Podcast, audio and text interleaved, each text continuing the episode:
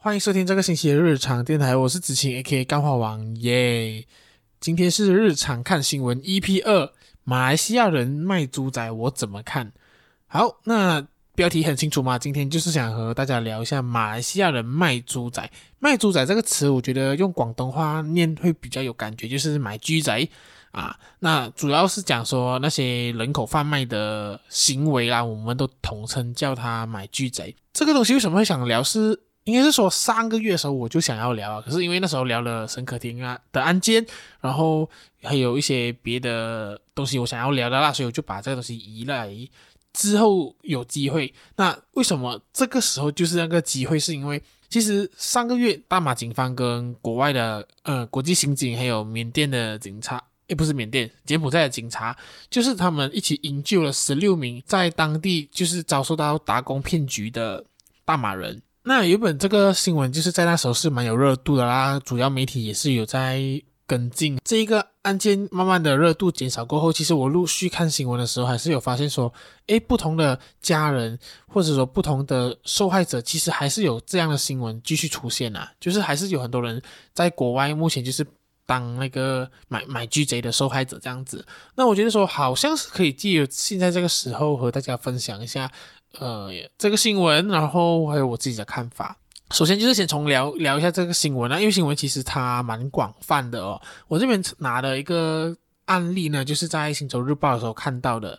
呃，其中一位在上个月十六名呃在柬埔寨打工。骗局里面的其中一位大马人，他就有接受采访啦。他就讲说，他其实是一个在新加坡担任平面设计师的人，然后因为 MCO 的关系，他就辞掉工作回去，就回来马来西亚陪伴他的妈妈这样子啦。啊，那还试过在马来西亚找份工，可是因为呃，你知道的话，就是马币跟新币一定有那个差别在那薪金上，呃。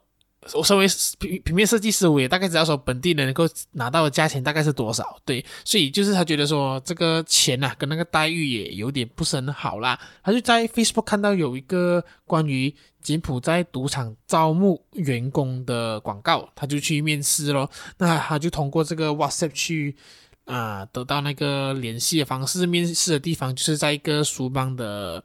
修车厂。对，那他就是跟他的另外一个朋友一起去这个修车厂去面试啦。那修车厂的人就讲说：“哦，我只是帮我朋友找人呐，OK，我就是不管我的事这样子。”可是当下他就是有在介绍他整个工作的环境是怎样子啊，我这边看一下啊。他就讲说，他的环境呢，就是你可以入住海景双人套房哦，工作只需要八个小时，还有年假跟病假，然后你每个月就可以得到一千七百块的美金啊，大概换算起来的话，大概是七千马币左右。对，然后你只需要做半年的话，你就能够回来马来西亚。如果你不想回，你讲想要继续做的话，他会给你大概一个三到五千的公司的一个补贴这样子。对，就是也提供一些照片给受害者，让他知道说，哎，你会住的地方就是这边。呃，你工作的地方大概是哪里呀、这些人的待遇是怎么样？这样子啊，增加那个可信度。然后在他面试的时候，同时他们有带护照过去啦。只要说当下你觉得 OK 的话，你护照他就会帮你收掉，他就会帮你去做那个 visa 这样子。因为毕竟他面试的时候是在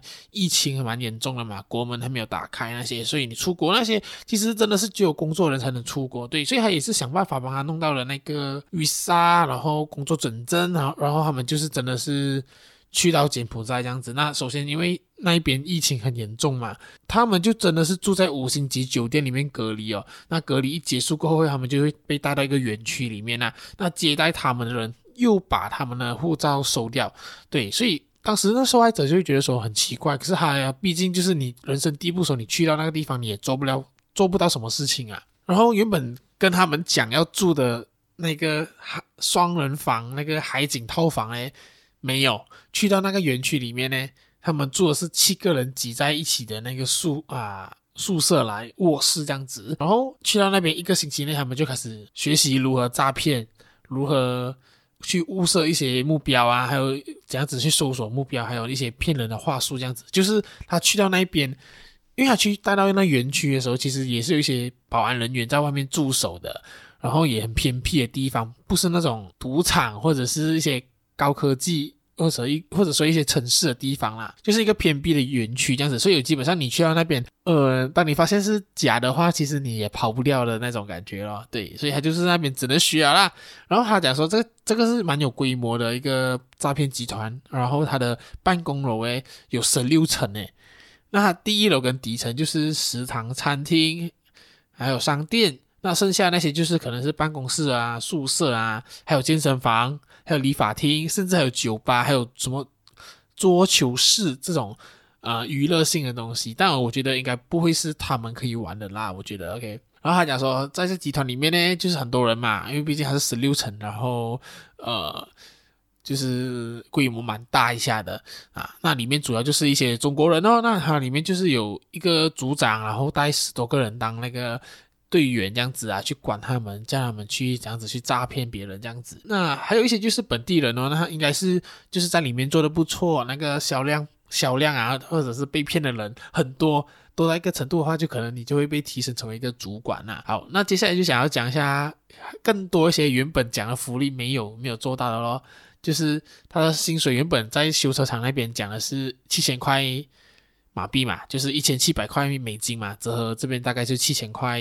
马币。可是去到那边的时候，你到最后你拿到的钱是一千块马币而已。然后如果你在那边犯错的话，你的薪水就会被扣。他讲说他在那边呢，呃，吃东西呢，因为他主要是中国人的一个集团嘛，所以他他的食物都要是以中国人的口味为主。那中国人的口味你也知道啦，就是什么内脏都吃啦。你像你看那个疫情会爆发呀，啊呀，OK，我不要讲太多。OK，疫情没爆发就是为什么这样子？OK，所以这个受访者他就讲说，他在那边三餐都在吃全猪宴哦，只要那个猪身上任何一个部位可以吃，内脏可以吃的话，基本上就是他们的食物这样子。那当中里面也有一些餐厅啦，啊，可是里面就是真的是提供一些真的是中国菜而已。这些东西呢，就是呃，他的餐厅哦，还是。卖的跟比别人贵的，或者说你在里面生活嘛，在那个园区那个建筑里面生活，你可能要洗头发或者洗澡啊，毛巾、牙刷、牙膏这些东西日常用品你要买了嘛，它里面也有卖，可是他们卖的价格会比外面的更贵。基本上你拿一千块马币在那边，你两个星期内可能就是花完了这样子，所以你也存不到什么钱啊。就是你就算真的觉得说，OK，我真的当一个骗子。我赚了一笔我就回来，可是你真的是存得到吗？根本存不到，因为毕竟那个钱，他在里面卖东西的花费，生活用品而已哦，不是奢侈品哦，就已经很贵了。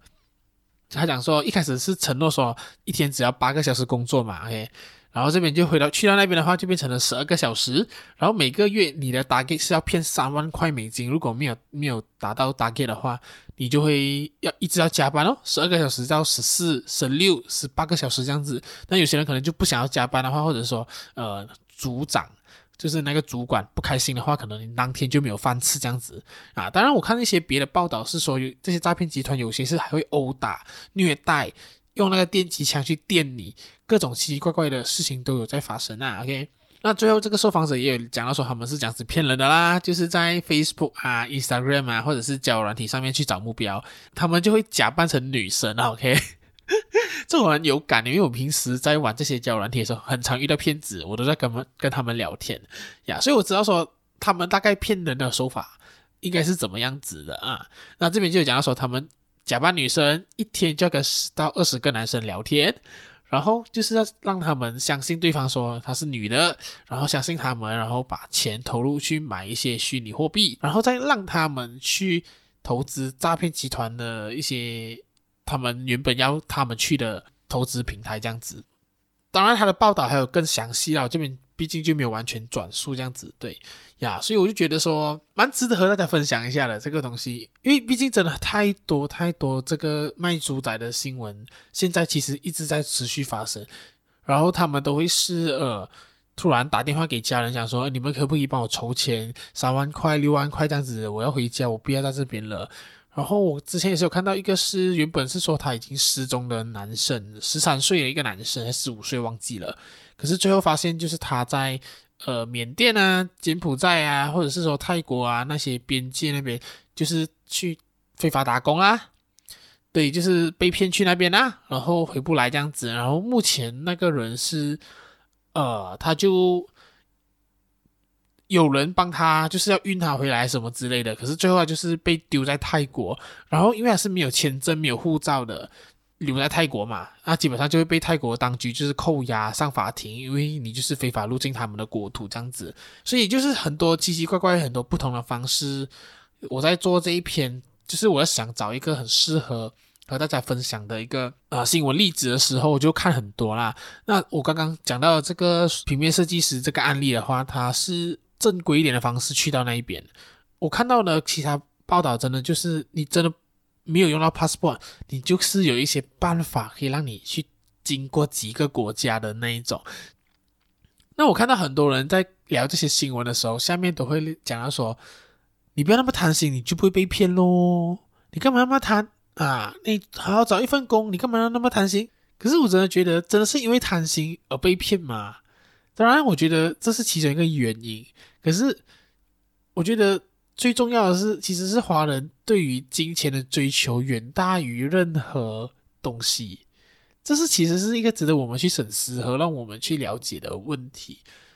我觉得。个人问题是一件事情，可是环境文化造成的影响是我们真的可以去讨论和去了解的一个东西。身为华人，一定会自己知道，就是在新年的时候，或者说在一些总之什么场合都好啦，只要你是呃薪水很高，你赚大钱买大房或者是开好车，你基本上就会被华人们认定为是一种呃有钱人士、成功人士。那搞得其实华人社区的氛围就是钱，就是你的 final goal。我们对于人生成功的标准很单一啊。虽然说目前很多人，呃，甚至像我这样子，就是一些比较反抗的叛逆的华人，呃，对于人生有不同的看法。可是我觉得大多数呃的人，大多数的华人还是比较比较偏向于就是，诶。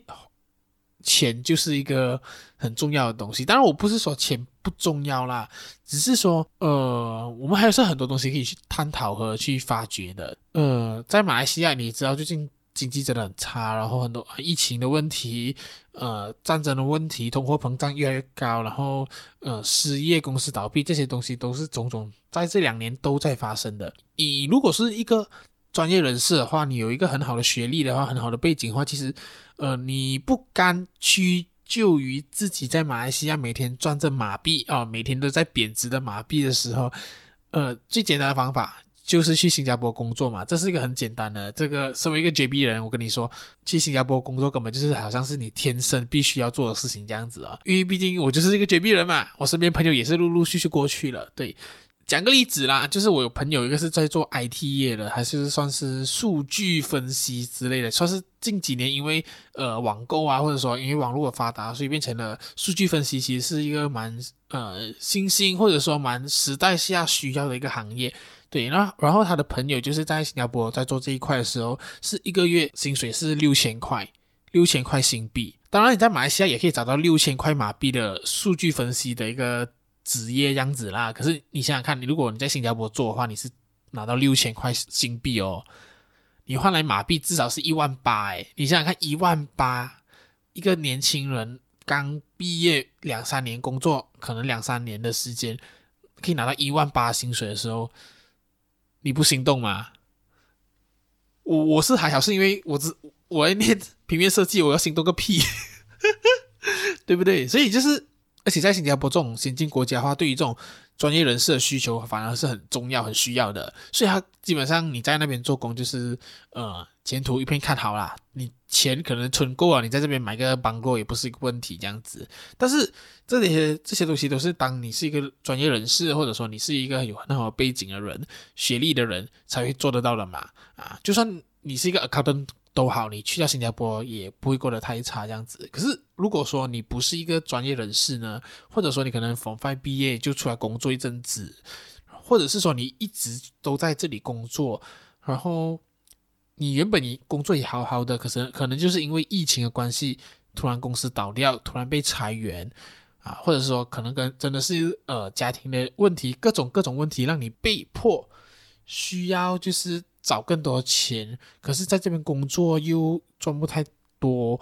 然后你去新加坡也也抢不到饭碗，可能你就是没有那学历，经历也没有很好，这样子你可能试过很多很多不同的方法时候，这时候你的脑中可能会有我们华人最经典的那个很多色的谚语：“富贵险中求。”